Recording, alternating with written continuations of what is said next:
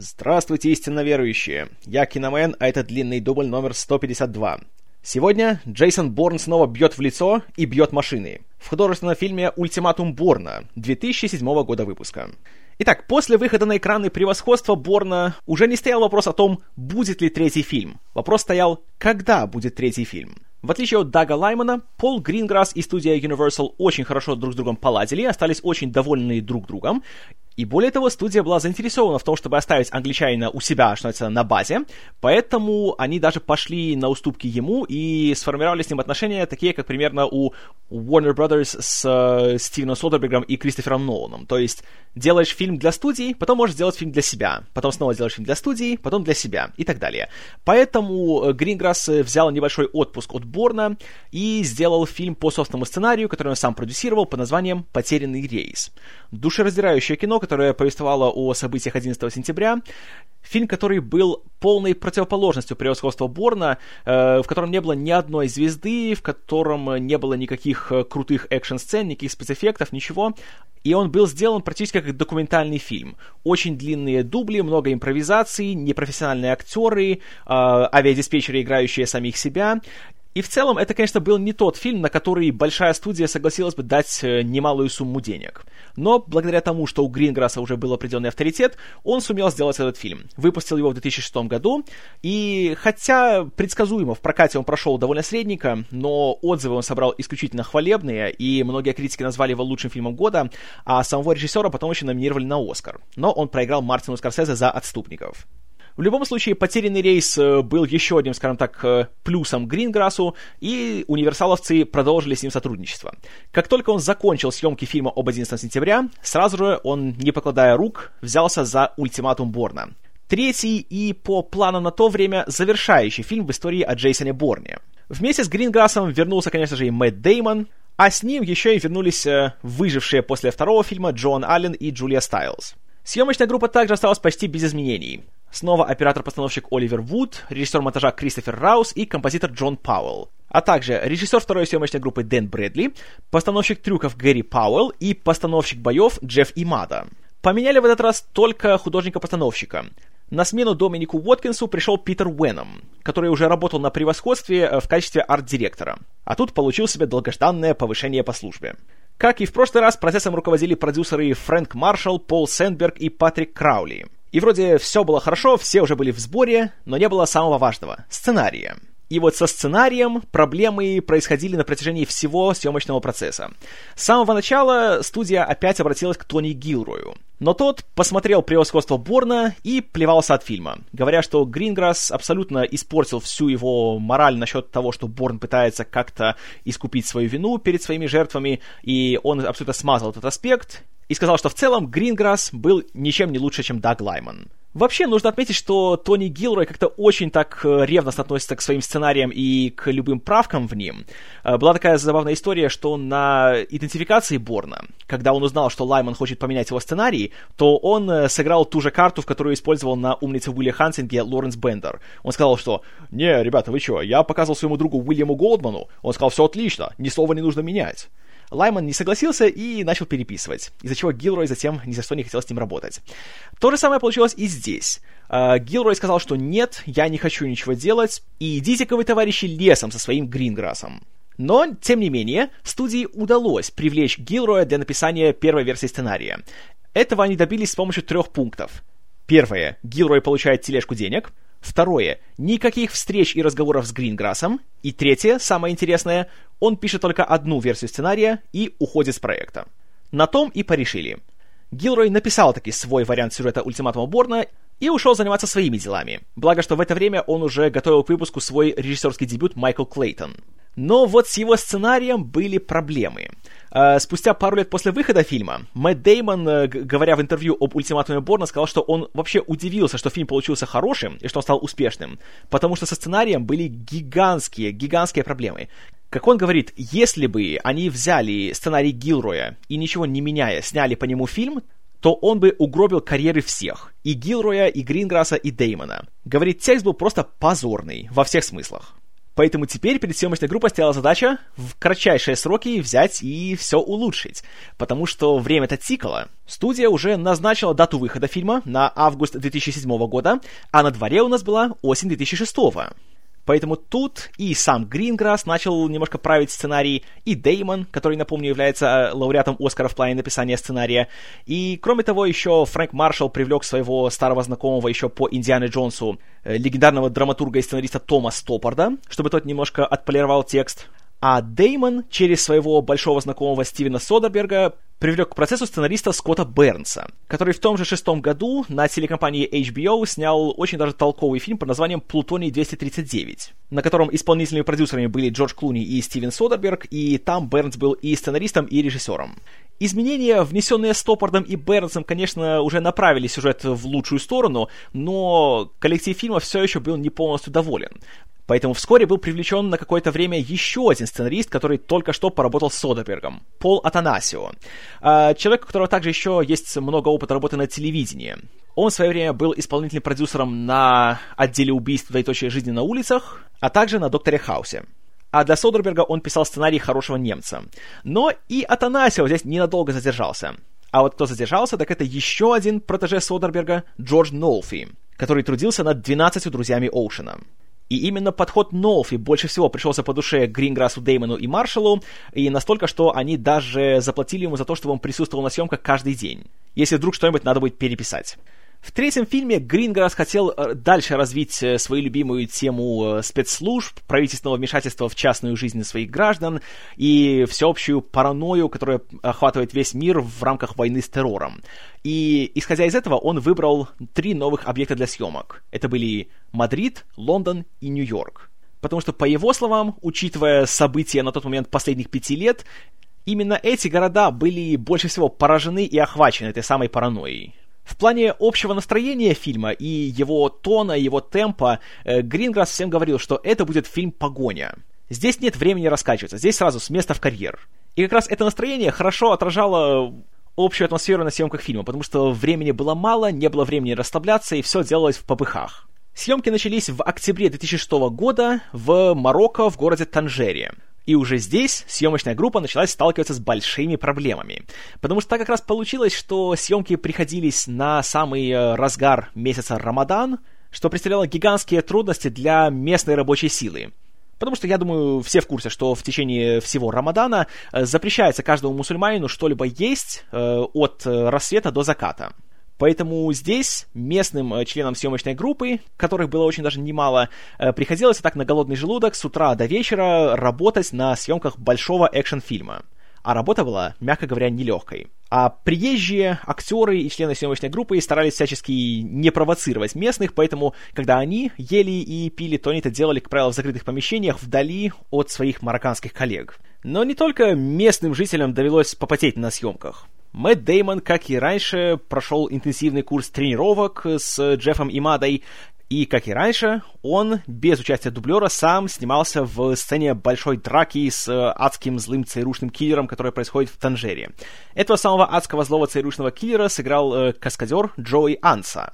И эта драка, она интересна тем, что, во-первых, она гораздо дольше и сложнее, чем в предыдущих двух фильмах, а во-вторых, тем, что в ней совмещаются два боевых стиля. У Деймона все еще был его уже привычный кали, а Анса занимался капоэйрой, бразильским единоборством. И это, с одной стороны, сделало работу более разнообразной, более яркой, но, с другой стороны, гораздо более сложной.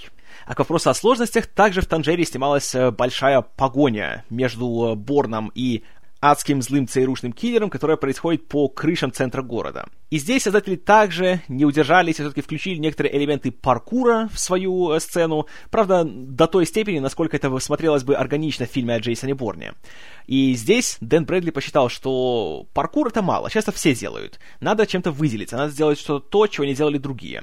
И ему пришла в голову идея э, в моменте, когда Борн наконец достигает своей э, цели, дома, где находится Ники, который играет Джулия Стайлс, которую он должен спасти, и он прыгает в окно этого дома. Брэдли решил для того, чтобы момент выглядел максимально напряженно и реалистично и захватывающе, то надо придумать такое устройство, благодаря которому оператор тоже смог бы вместе с камерой прыгнуть за дублером Деймона и снять это максимально близко. Тут, конечно, не позавидуешь оператору, Потому что тут, во-первых, ему нужно было совершить прыжок, сделать так, чтобы еще затем не атаковать э, дублера, который перед ним прыгает, и при этом еще успеть нормально все заснять так, чтобы получился полноценный кадр, чтобы не пришлось переделывать еще сотню дублей. К счастью, не пришлось. А вот что пришлось делать, так это каждый день придумывать какие-то новые сцены и новые реплики для сценария. И тут Деймон, опять же, спустя уже некоторое время говорил, что им безумно повезло, что Джордж Нолфи все время был с ними на съемочной площадке, и им удавалось из всего этого балагана сделать что-то более-менее цельное и связанное. Хотя на съемочной площадке у многих возникали сомнения в том, что из фильма получится что-то хорошее. Потому что впервые за историю трилогии были настолько серьезные проблемы со сценарием.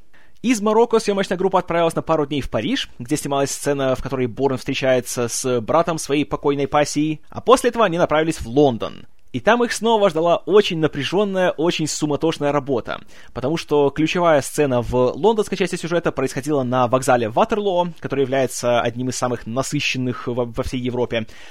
И снимать было разрешено только с 10 до 4, как раз между двумя часами пик. Но при этом все равно на вокзале были сотни статистов, которые порой даже портили некоторые дубли, потому что видели «О, Мэтт Дэймон, хей!» И, ко всему прочему, съемочной группе потребовалось еще несколько дней для того, чтобы все рассмотреть, как что устроено на вокзале, и чтобы получить нужный доступ во все зоны, и чтобы при этом еще придумать, как это снять максимально, чтобы выглядело эффектно и красиво и захватывающе. Поэтому тут, конечно, тоже пришлось всем немножко поднапрячься. Э, в этой же сцене также э, отработал свою часть фильма актер Пэдди Консидайн, который играет журналиста Саймона Росса, который случайно наталкивается на имя Джейсона Борна и проводит большое журналистское расследование на тему э, ЦРУ и Тредстоуна и нового проекта по названию Blackbriar, а Борн об этом узнает и пытается выведать, что тот знает. Консидайн попал в фильм после того, как от роли Росса отказались Марк Руфало и Эмиль Хирш.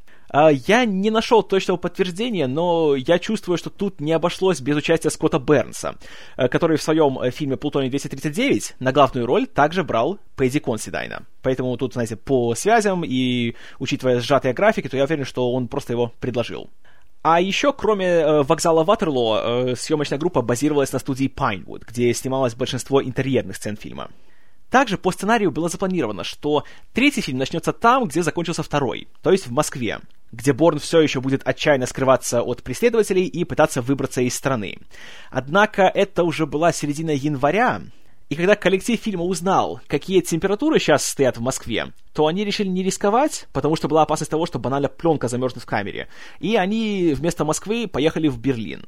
И, к их счастью, в восточной части города э, все еще осталось множество архитектурных сооружений, которые очень-очень убедительно напоминают российские.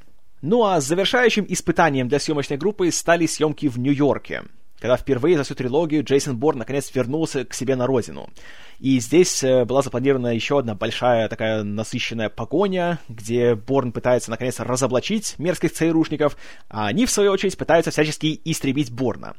Однако тут возникла очень простая проблема.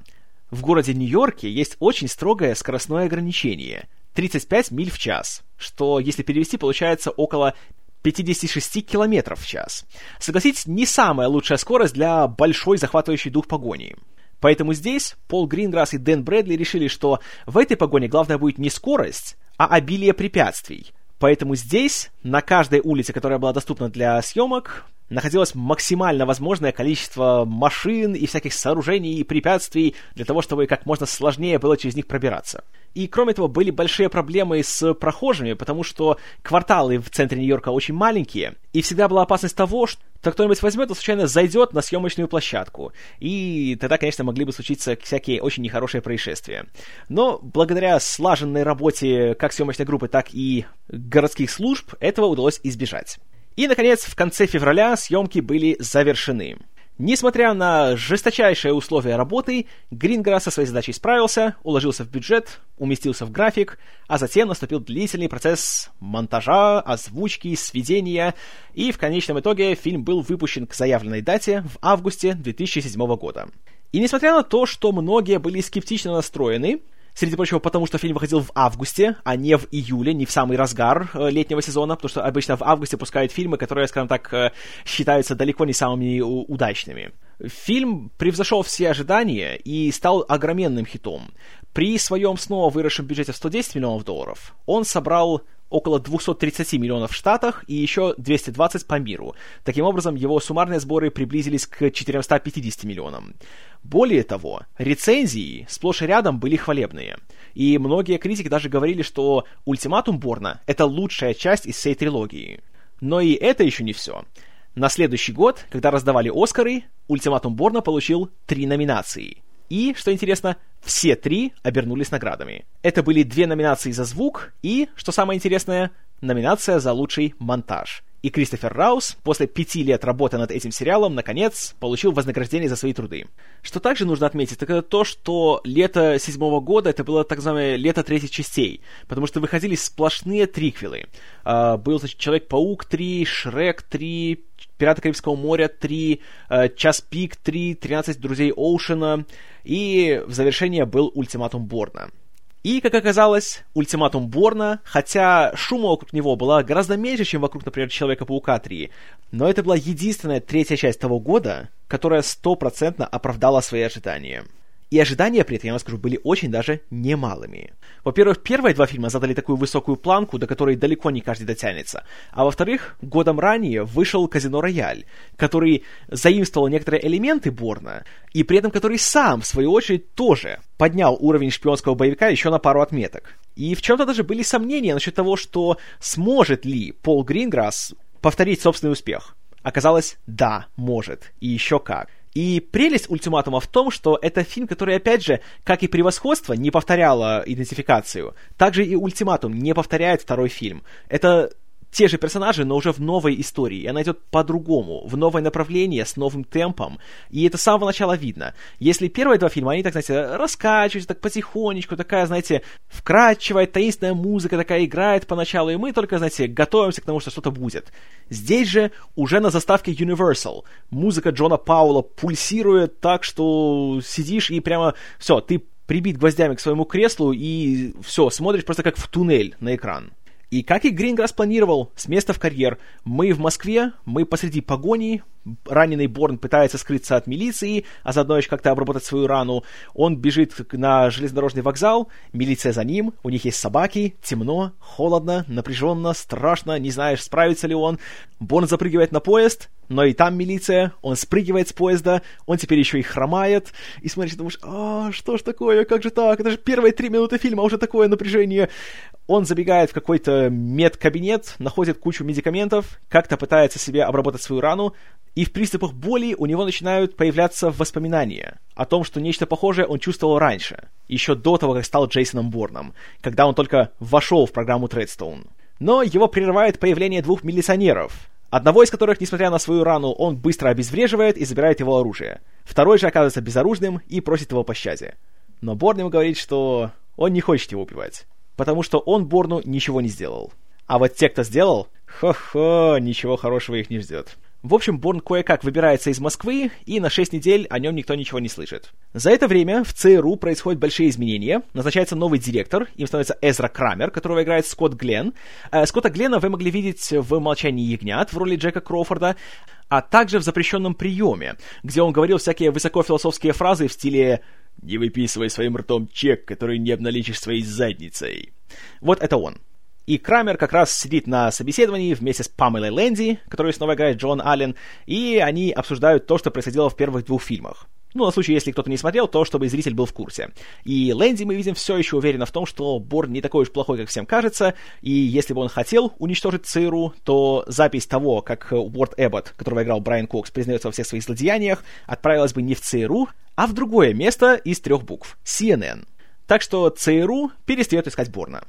А тем временем в Турине журналист по имени Саймон Росс, который играет Пэдди Консидайн, встречается с каким-то таинственным человеком в костюме, которого играет Колин Стинтон. И Росс начинает как-то уж очень пристрастно его допрашивать насчет того, кто такой Джейсон Борн, и что такое Тредстоун, и при чем тут ЦРУ. И, среди прочего, он узнает новое ключевое слово — Блэкбрайер — Блэкбрайер, как помните, впервые это слово было упомянуто в конце идентификации Борна, когда Эббот выступал перед Сенатом и говорил, что вот, понимаете ли, программа Тредстоун сворачивается, но я предлагаю вашему вниманию новый проект — Блэкбрайер. В это же время, оправившись от своих ран и выздоровевший Борн находится в Париже, где он встречается с братом своей убитой пассии Мари, которого играет замечательный немецкий актер Даниэль Брюль. Почему замечательный? Потому что посмотрите «Гудбай, Ленин». И здесь происходит сцена, которая напоминает нам финал превосходства, где Борн также осознается в чем-то очень нехорошем, в чем он в этом случае пассивно принимал участие, и таким образом он опять все еще старается искупить свою вину. Интересный ход, потому что, по сути, эта сцена для общего сюжета ничего не приносит, но она позволяет нам все еще видеть то, что Борн старается как-то сохранить остатки своей человечности, и он все еще стремится к тому, чтобы стать лучше.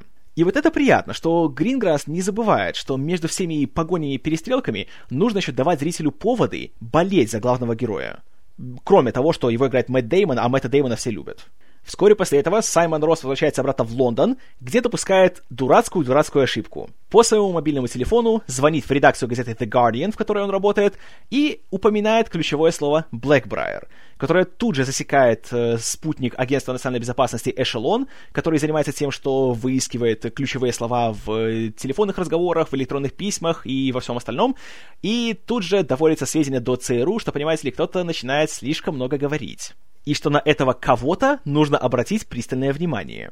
И тут в дело вступает наш главный злодей в этой истории, ЦРУшник по имени Ной Восен. И актер, который его играет, продолжает славную традицию э, Барнианы э, брать на роль э, ЦРУшных злодеев номинантов на Оскар.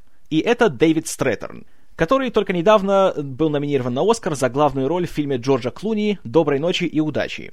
И я уверен, что, опять же, э, его выбор на эту роль не мог обойтись без э, того факта, что э, Джордж Клуни и Мэтт Деймон также большие друзья.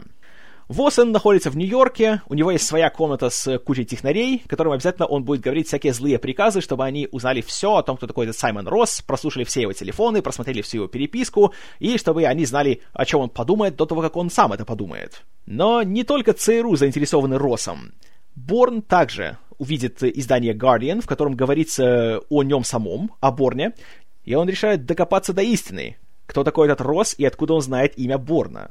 Прибыв в Лондон, Борн звонит Россу и назначает ему встречу на вокзале Ватерлоо. Как раз посреди дня, в час пик, где куча людей, чтобы те, кто за ним следят, не смогли его быстро вычислить. ЦРУшники при этом повсюду преследуют Росса. И в любой момент они готовы вколоть ему какую-то гадость в шею и увезти его в фургоне неизвестно куда. Параллельно с этим Борн звонит Россу и всячески указывает ему, куда идти, что делать и как избавиться от преследователей. И вот здесь начинается очень напряженная, очень изобретательная и при этом очень жуткая сцена — Особенно, что касается того, как, э, какие меры выполняют ЦРУшники. Росс стоит рядом с каким-то челом в капюшоне на остановке, затем уходит, все сразу думают, что «А, это его связной, надо его схватить». И буквально средь бела дня посреди толпы из автобуса этого человека в капюшоне просто выводят, что-то ему вкалывают, забрасывают в машину и увозят. Явно куда-то за рубеж, чтобы там его пытать. Вот так вот, просто так, на пустом месте, ни с чего быстрый такой момент, вроде даже секунд 20 он не длится, но вот смотришь и просто понимаешь, что, о, господи, что уже происходит? И вот это чувство паранойи, чувство напряжения и того, что ты даже крикнуть не успеешь, никто тебе не придет на помощь. Вот это, конечно, жуть. А еще более жутко от того, что это делают не какие-то там террористы, а те, кто как бы должны сохранять порядок во всем мире. Это все, знаете, из цикла э, «Кто смотрит за смотрителем». Но вернемся к нашему Борду, который находится на вокзале, покупает э, в местном пункте подключения мобильной связи предоплаченный э, мобильный телефон. И вы тоже, что интересно, такой чисто борновский момент. Перед тем, как подбросить этот телефон Росу, он сначала звонит с него на свой телефон, чтобы узнать его номер. А затем уже он подходит к Росу, подбрасывает ему его в карман и звонит ему. Отличный план, и что еще отлично, это телефон, у которого номер абсолютно неизвестен ЦРУ он не зарегистрирован ни на кого, поэтому они не могут сразу его отследить. А более того, на вокзале сразу сотни, если не тысячи людей, все с телефонами, и поэтому пока они его найдут, то Рос и Борн уже давно смоются отсюда. Прекраснейший план. Как и прекрасно то, как Борн, по сути, играет в шахматы с помощью Роса и этих самых ЦРУшников. И как он так грамотно, абсолютно, знаете, собрано, без всякой паники, без нервов, спокойно, так методично устраняет всех этих преследователей. Смотришь и, с одной стороны, сгрызаешь ногти, а с другой стороны думаешь, блин, слушайте, как классно, ну, Борн, ну, молодец. И даже когда Борну попадается по пути какой-то ЦРУшный амбал, он не теряется и спокойно, так абсолютно нормально вырубает его и избавляется от него. Прекрасно. Просто прекрасно. В это же время, правда, Восон отдает указание, чтобы э, некого агента, который находится в Лондоне, впустили в дело. Этим агентом оказывается венесуэльский актер Эдгар Рамирес, ну, конечно, не сам Эдгар Рамирес, а его персонаж. Просто мы не знаем его имя, поэтому я буду звать его Эдгар Рамирес, э, который собирает чемодан, садится в БМВ и несется на вокзал. Зачем, мы еще не знаем, но вряд ли за чем-то хорошим. А на вокзале, наконец, Борн встречается таки с Россом лицом к лицу и пытается выяснить, что к чему и откуда он знает про Тредстоун и про него. Росс говорит ему о Блэкбрайер, о котором Борн понятия не имеет. Тут же приходят ЦРУшные амбалы, которых Борн, опять же, очень круто, очень жестко и очень быстро обезоруживает, но при этом он попадается на камеру наблюдения. И Восен, видя это, отдает указание убить и Росса, и Борна. А за это отвечает тот самый Эдгар Рамирес, который уже успел добраться до вокзала и спрятаться со своей снайперкой за большим рекламным щитом. Борн успевает выбраться в толпу и пытается определить, можно ли выходить Росу, но видит, что что-то здесь не так. И ЦРУ даже направили все камеры наблюдения вдаль от этой зоны. И становится ясно, что ничего хорошего здесь не будет. Но Рос, по своей человеческой глупости, решает, что нет, я проскочу. И только он выбегает из своей этой подсобки, как Эдгар Рамирес его убивает в лицо. Кстати, вот забавная вещь. Uh, у Борна, как и у Бонда, с женщинами как-то проще получается найти общий язык, чем с мужчинами. Но я отвлекаюсь. В общем, Эдгар Рамирес совершил свое дело, он собирается и убегает. Борн догадывается, откуда произошел выстрел, он по-быстрому забирает вещи Роса и несется за стрелком. И тут уже начинается пешая погоня. Борн пытается выследить Эдгара Рамиреза, который спокойненько себе убегает и скрывается в поезде метро. И в этой сцене, по собственному признанию, Гринграсс отдает дань уважения одному из своих любимых фильмов истории человечества, французскому связному. Но в кои-то веки Борна кто-то обставляет, и Эдгар Рамирес, совсем не напрягаясь, вперед и уходит от него. Кстати, это очень интересная идея того, что Борн уже несколько лет тусуется по миру и пытается в себе разобраться, а ЦРУ на месте не стоит. И Блэкбрайер — это такие Тредстоун 2.0. И те агенты, которые в этот раз ему сопротивляются, они такие же, как он сам, только что моложе и ловче. Но не все потеряно, и у Борна остаются бумаги Росса. А в ЦРУ тем временем Восон обращается к Крамеру и говорит, что ему нужна Лэнди, потому что она знает, кто такой Борн, и она, что всю его подноготную давно изучила. Лэнди прибывает к Восону и к его людям, тут же берет дело в свои руки и показывает, что она, ха-ха, не лыком шита. Правда, тут же мы сразу видим, что у нее и у Восона немножко разные подходы к ведению дел, и потенциально это может привести к чему-нибудь нехорошему. Но пока не важно. Итак, с помощью Лэнди ЦРУшники приходят к выводу, что связным Росса был ЦРУшник по имени Нил Дэниелс, который находится в Мадриде, и именно туда они направляют своих людей. Борн же, изучив бумаги Росса и проведя некоторые исследования, также узнает, что ему нужно в Мадрид. Борн прибывает на место быстрее, и пока он шарится по квартире Дэниелса, который уже успел смыться, он, среди прочего, находит фотографию, на которой есть сам Дэниелс и Альберт Фини, который кажется ему очень-очень знакомым. И к нему снова приходят всякие страшные воспоминания о том, как ему надели черный мешок на голову и давай топить его в аквариуме. Борн даже теряет сознание, а приходит в себя, когда чувствует, что уже плохиши скоро придут сюда. Поэтому он их отвлекает с помощью фонарика и вентилятора. Айда Борн. А после того, как они отвлеклись, Борн их обоих вырубает. Но тут неожиданно приходит Ники Парсонс, которую снова играет Джулия Стайлз. И оказывается, что после инцидента в Берлине ее направили на работу сюда, вместе с Дэниелсом. Какое поразительное и очень удобное совпадение. Ники здесь же в присутствии Борна принимает звонок из ЦРУ, и хотя у нее есть шанс сказать, что Борн здесь и он всех э, повырубал, она его не выдает. Что интересно, учитывая то, что в последний раз, когда она его видела, он приставил ей пистолет к лицу и чуть ее не убил. В общем, теперь Борн и Ники объединяют усилия в поисках Дэниелса. А на другом конце океана у Лэнди появляются страшные претензии к Восену на тему того, что такое Блэкбрайер, чем они занимались и при чем тут Дэниелс. И она узнает, что Блэкбрайер — это самое-самое-самое секретное подразделение ЦРУ, которое занимается всякими пытками, убийствами, и что особенно важно, в рамках этой программы люди не чураются даже убивать и похищать граждан США. В конечном итоге и пара Борн Ники и ЦРУшники приходят к выводу, что Дэниелс скрывается в Марокко, в городе Танжере, и обе стороны туда направляются. По пути Борн и Ники сидят вечером в забегаловке, так же, как Борн сидел с Мари в идентификации, и, среди прочего, Ники намекает на то, что между ними в прошлом была какая-то даже романтическая связь. И это, кстати, была одна из идей Тома Стоппарда. Борн и Ники прибывают в Танжер, и туда же прибывает адский злой ЦРУшный киллер, которого играет Джои Анса. И вскоре мы узнаем, что его зовут Дэш. ЦРУ обнаруживают, где находится Дэниелс, и держат его на крючке, под предлогом того, что в банке э, возникают препятствия насчет того, что он не может снять свои деньги. Поэтому он находится в одном и том же месте. Дэш тем временем ищет себе бомбу, чтобы взять и жахнуть по Дэниелсу. Но Борн здесь имеет секретное оружие в лице Ники, которое взламывает ЦРУшную систему оповещения и назначает Дэшу встречу, чтобы Борн смог за ним проследить, найти Дэниелса и устранить Дэша. И дальше начинается очень длительная, очень напряженная и очень захватывающая игра в кошки-мышки, когда Дэш видит Ники, получает от нее свой как бы новый телефон, Восон узнает о том, что Ники работает вместе с Борном и дает приказ убить ее после устранения Дэниелса, Лэнди сопротивляется такому решению, но Восону положить. Дэш на мотороллере едет за Дэниелсом, Борн на украденном мотоцикле едет за мотороллером Дэша, который при этом видит, что Борн за ним следит. И в конечном итоге Борн своими попытками остановить Дэниелса и предотвратить его гибель только ее ускоряет. И Дэш подрывает свой мотороллер, взрывая машину вместе с Дэниелсом. Считая, что таким образом он убил и Дэниелса, и Борна. А затем переходит к следующей части — найти и убить Ники. Чудом выживший Борн встает и отправляется за Дэшем. При этом уже на место прибывает местная полиция, которая начинает преследовать Борна. Как будто у него и без них мало проблем. И с этого момента начинается 20 минут абсолютно непрерывного, такого пульсирующего экшена, который смотришь и просто трудно дышать становится. Настолько он все захватывает. И как Борн сначала убегает пешком от полиции и с помощью подручных средств, взяв аэрозольную банку, бросив ее в горящее пламя, которое находится очень удобно как раз под рукой, он устраивает взрыв и начинает панику, скрывается от полиции, крадет еще один мотоцикл и рассекает по городу, совершая просто поразительнейшие трюки, которые смотришь и думаешь, как они это сделали?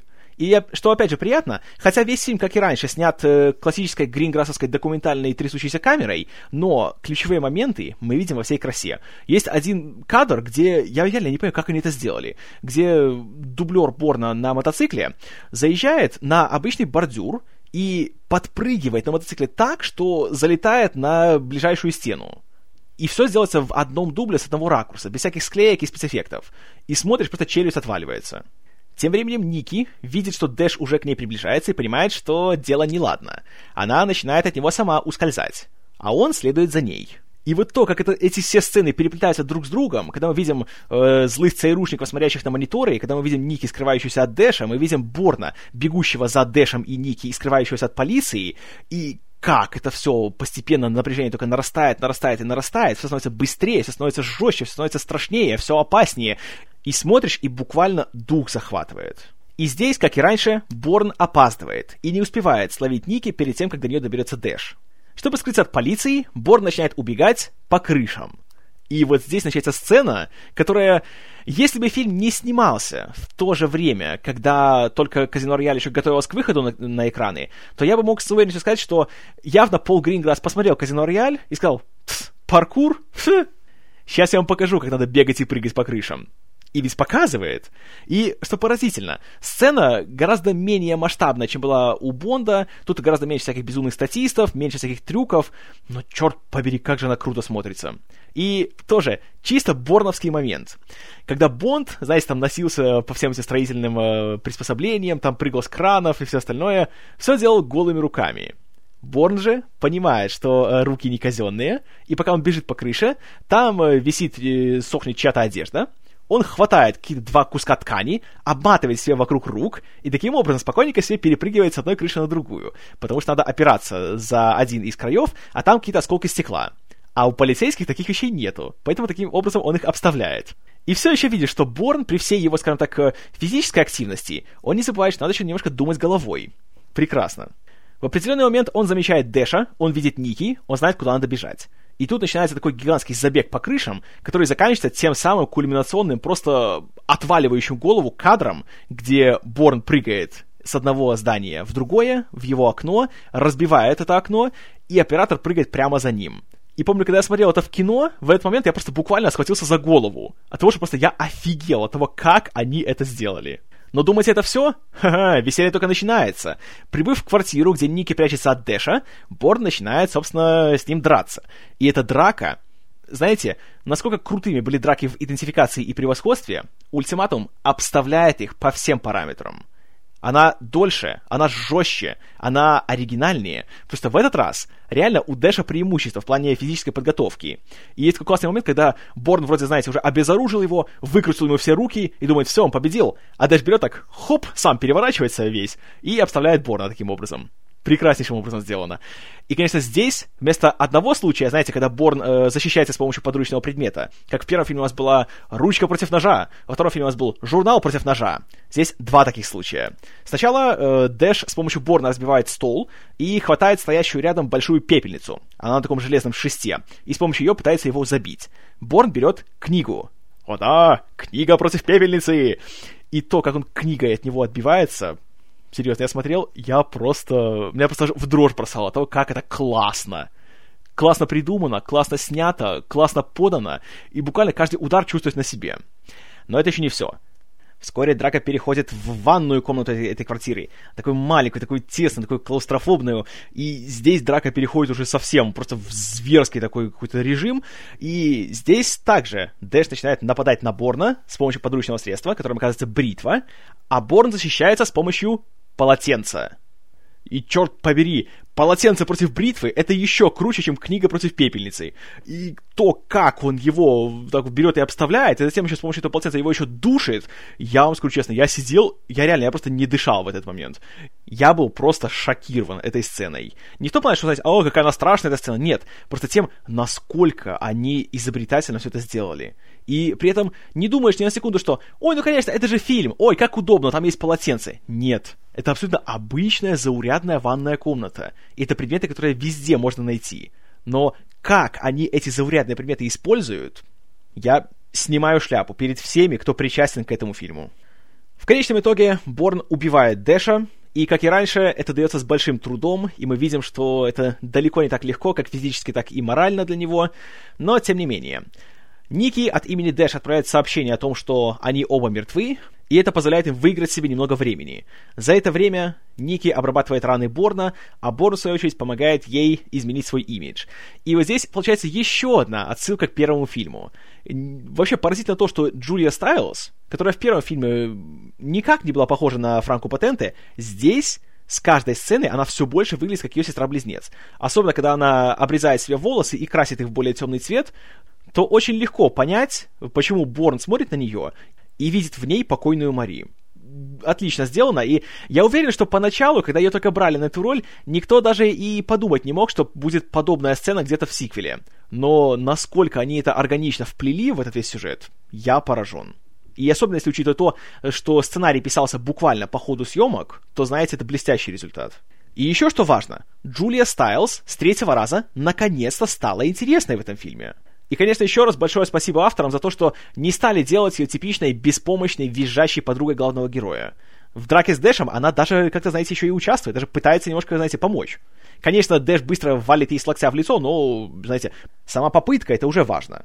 Пока Борн и Ники в Танжере зализывают раны, Лэнди продолжает свое исследование Блэкбрайер, и она узнает имя Альберт Хирш. И это есть тот самый Альберт Финни, который, оказывается, стоял у самых истоков программы как Блэкбрайер, так и Тредстоун. И это важно. В Марокко в то же время Борн садит Ники на автобус и отправляет ее своим путем, потому что она уже достаточно рисковала, находясь вместе с ним. И вот тоже, кстати, интересная вещь получается. Вот это сходство между э, Ники и Мари в этом фильме, оно очень интересно, скажем так, э, развивает персонаж Борна. Потому что Мари он не сумел спасти, он ее потерял. И, по сути, из-за него она погибла. И здесь, почему эта драка против Дэша настолько важна, и эта погоня, чтобы добраться до Ники первым, потому что в ней он видит как, э, скажем так, переносном смысле, так и в прямом, даже в плане их внешнего сходства. Он видит шанс, скажем так, искупить свою вину и не позволить тем же ошибкам произойти во второй раз. Тоже очень интересно, очень грамотный такой ход, который абсолютно не ожидаешь в таком, знаете, большом летнем экшене, а уж тем более в третьем фильме в трилогии. И еще приятнее, что его так не акцентируют. И даже та же сцена, где Борн видит Ники и ее отражение в зеркале, здесь какой-нибудь, не знаю, Лен Уайзман обязательно вставил бы большой такой, знаете, флешбэк в первый фильм, в ту же сцену, чтобы любой зритель понял, что «Ах, да, они повторяют мотив из первого фильма». Гринграсс уважает своего зрителя, и он понимает, что те, кто смотрели, те вспомнят. Те, кто нет, ну, когда-нибудь посмотрят первый фильм, тогда вспомнят. И вот этим своим уважением к зрителю Пол Гринграсс и выделяется на фоне всех этих идиотов, которые делают все эти большие шумные боевики. Посадив Ники на автобус, Борн отправляется анализировать обгоревшие останки вещей Дэниелса, и среди них, по счастливому совпадению, находит кусочек обугленной визитки, где есть адрес в Нью-Йорке. Так что Борн отправляется на родину, обратно в Нью-Йорк. В том же Нью-Йорке Восон узнает, что один из их людей нашел труп Дэша, и сообщение о том, что Борн и Ники мертвы, было ложным. В это же время Борн уже оказывается в Нью-Йорке, и, получив э, скрытое послание в аэропорту от Лэнди, он звонит ей по телефону. И тут повторяется эпилог превосходства Борна. Только теперь он смотрится совсем иначе. Если во втором фильме он выглядел, знаете, как такая, э, просто такая радостная, немножко юморная сцена, которая показывает, что с Борном все хорошо, он все еще в порядке, то здесь она выглядит гораздо серьезнее и как-то, знаете, так напряженнее. И понимаешь, почему Лэнди с таким э, серьезным и немножко даже испуганным выражением лица реагирует на его звонок. И здесь мы снова слышим, что она называет его Дэвид Уэбб, его настоящее имя, и даже называет его дату рождения. Но не все так просто. И ко всему прочему, кроме звонка Лэнди, из соседнего небоскреба Борн видит кабинет Воссена. И он видит, что у того есть сейф, в котором прячутся всякие страшные документы по Блэкбрайер. И это важно. Что также важно, это то, что звонок Борна Лэнди был прослушан, и Воссен объявляет облаву на Борна, потому что он явно куда-то направляется, поэтому надо его перехватить. И кроме того, в Нью-Йорке оказывается Эдгар Рамирес, которого также запускают в действие. А Борн в это время находится в кабинете Воссона, откуда он ему и звонит. И простым, но в то же время супер хитрым способом вскрывает его сейф и добывает те самые секретные документы. И тут мы уже переходим к финальной части фильма, которая становится все более жесткой, все более напряженной и все более быстрой. И здесь, конечно же, повторю еще раз, музыка Джона Пауэлла — это просто нечто. Это пример для подражания того, как музыка может, не привлекая к себе лишнего внимания, идеально создать атмосферу нужной сцены. И тут также мы переходим к нашей финальной погоне фильма. Борн пытается выбраться из здания, он идет наверх парковочного гаража, где уже на него нападают злые ЦРУшники. Он садится в близлежащую суперкрутую фешенебельную машину Audi и, двигаясь задним ходом, съезжает со здания. По-хорошему, конечно, да, если можно сказать, что нет, это нереалистично, потому что Борн бы уже, наверное, там переломал себе все кости при этом падении, но при желании можно во всей трилогии найти такие моменты, и, наверное, просто э, нечеловеческая выносливость Борна — это единственный фантастический элемент в этой всей истории. Поэтому я его не считаю серьезным недостатком. Спустившись на более низкий уровень парковки, Борна тут же останавливают полицейские, которых тут же убивают злые ЦРУшники, и Борн, особо долго не думая, крадет полицейскую машину. Вот тоже очень-очень грамотный ход — Нью-Йорк, середина дня, страшные пробки, не пробиться. На какой машине проще всего проезжать через все эти препятствия? Правильно, на полицейской. И пока Борн пробивается через Манхэттен к тому самому заветному адресу, который, как оказалось, был зашифрован в той дате рождения, которую Лэнди назвала Борну, за ним уже следует злой Эдгар Рамирес. Правда, у него машина покруче, у него Volkswagen Touareg, все дела. И скажу вам, несмотря на то, что эта погоня довольно короткая, и хотя в Нью-Йорке там особо им нельзя было разогнаться, но как же она классно сделана. И какие здесь потрясающие трюки. И что здесь тоже, вроде масштабы больше, всего больше, больше ломается все, больше крушится, но при этом все остается верным духу Борна. Здесь нету спецэффектных кадров только ради спецэффектов. Здесь все именно привязано к самому Борну, и все привязано к тому, чего он пытается добиться. И забавно то, что погоня завершается так же, как и э, погоня в Москве в конце превосходства.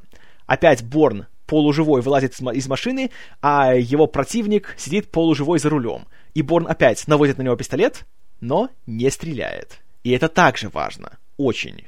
И после этого Борн добирается таки до адреса, где его уже ждет Лэнди, он передает ей документы на Блэкбрайер, которые она тут же бежит, чтобы отправить в нужные органы и таким образом разоблачить этот самый злой заговор, в рамках которого были совершены убийства граждан США и в котором замешан как Воссен, так и Крамер, так и Эббот, так и еще много-много людей. А Борн идет на встречу с доктором Хиршем. И вот эта сцена, на которую многие мои знакомые жаловались, что, мол, ну что это за такой финал, то все такое предсказуемое. И когда мы узнаем, что все эти флешбеки, которые я видел Борн, на самом деле там никто его не пытал и никто его сюда не забирал. Он пришел по своей воле. А я скажу, что это не должно быть непредсказуемым. История о Борне — это не та история, которая шокирует тебя, знаете, неожиданными поворотами. Это история, которая построена в первую очередь на логике. И это абсолютно логичный поворот. Потому что никто тебя не потянет в ЦРУ, что ты, знаете, стал там суперагентом. Это все вещи, которые делаются на добровольных началах. И лично я остался очень-очень даже доволен этим завершением пути Борна. Когда он понимает, что на самом деле корень всего зла в его жизни — это он сам. И единственный способ для него от него избавиться — это просто принять это и оставить это в прошлом. И не продолжать этот цикл насилия. И, по-моему, здесь особенно важно то, что Борн не убивает Хирша. Хотя кажется, что он очень близок к этому. Но нет. И это правильно он оставляет всю эту злобу, всю эту гадость, все это насилие позади, а сам просто уходит. В это время, конечно, в это здание уже приходит и злой Волсон, и прибегает Эдгар Рамирес, и они за ним гонятся. И вот тут тоже интересно, что все-таки попытки Борна стать человеком, они отражаются и на других. И злой Эдгар Рамирес сам немножко начинает задумываться, и он не убивает Борна сразу, как только его видит, а только спрашивает его, почему тот его не застрелил. И тут тоже интересно, вот эта сцена, она, по сути, получается зеркальным отражением момента между Борном и Клайвом Оуэном в первом фильме. И Борн даже говорит Рамирезу ту же самую фразу, что ему говорил Клайв Оуэн. Он говорит, посмотри, чем они заставили тебя пожертвовать. Очень интересный момент. С одной стороны, как такая классная отсылка к первому фильму, а с другой стороны, продолжает ту тематику, что может не только Борн такой единственный, знаете, кто начал заниматься рефлексией. Может в будущем герой Эдгара Рамиреза тоже, может он обернется против своего начальства. Поэтому Эдгар Рамирес дает Борну сбежать, спрыгнуть со здания, но тут появляется злой Восон и успевает выстрелить в Борна. Несмотря на то, что раньше Восон уже увидел, как Лэнди отправила все документы, и он понимает, что его карьере уже конец, и скорее всего еще и посадят, но вот не может он уйти, не совершив последнюю гадость. И на протяжении этого рассказа как-то я не комментировал никак игру Дэвида Стрэтерна. Он должен вам признать, что он чертовски хорош. И он ничуть, скажем так, не ударил в грязь лицом, вступив на должность, которую раньше играли Крис Купер и Брайан Кокс достойнейшим образом продолжил эту тенденцию, несмотря на то, что сам герой, в принципе, такой, знаете, стандартный такой мерзкий чиновник, такой страшный злодей, которому плевать на людей, а лишь бы, знаете, продвигать свои псевдополитические цели но сыграл, на мой взгляд, прекрасно. И наша история заканчивается там же, где она началась. Мы снова видим черный силуэт, предположительно бездыханного тела Борна, лежащего в воде. И кажется, что все, больше не будет Борна. Мы отвлекаемся от него и видим, что происходит дальше. Дальше мы видим новостные репортажи, которые рассказывают о разоблачении скандалов ЦРУ и о том, что и Крамера, и Восена взяли и арестовали, и ничего хорошего им не светит. Но при этом, что интересно, тело человека по имени Дэвид Уэбб так и не нашли после трех дней поисков. И тут же мы видим, как Ники смотрит это все где-то в какой-то кафешке, и она улыбается, потому что знает, что Борна так легко не взять. И мы возвращаемся в тот момент и видим, что хе, нас обманули по-хорошему, и Борн жив, и он уплывает. И что мы слышим? Правильно, Моби Extreme Ways. И, по-моему, это просто идеальное завершение для этой истории это такая прекрасная, такая красивая, такая остроумная точка в конце этого длинного-длинного предложения, которое шло 5 лет и 3 фильма. И, конечно, если бы я был, знаете, большим претенциозным эстетом, я бы еще вам рассказал, что на самом-то деле это очень символично, понимаете? Вот то, что Борн начинает свою историю из воды, и он заканчивает ее в воде, это показывает его духовное перерождение. Ведь откуда пошла жизнь на Земле? Из воды. Так же, как и Борн. Когда в первом фильме его достают из воды, он ничего не знает. Он табула раса, и он познает себя путем своих путешествий и своих действий.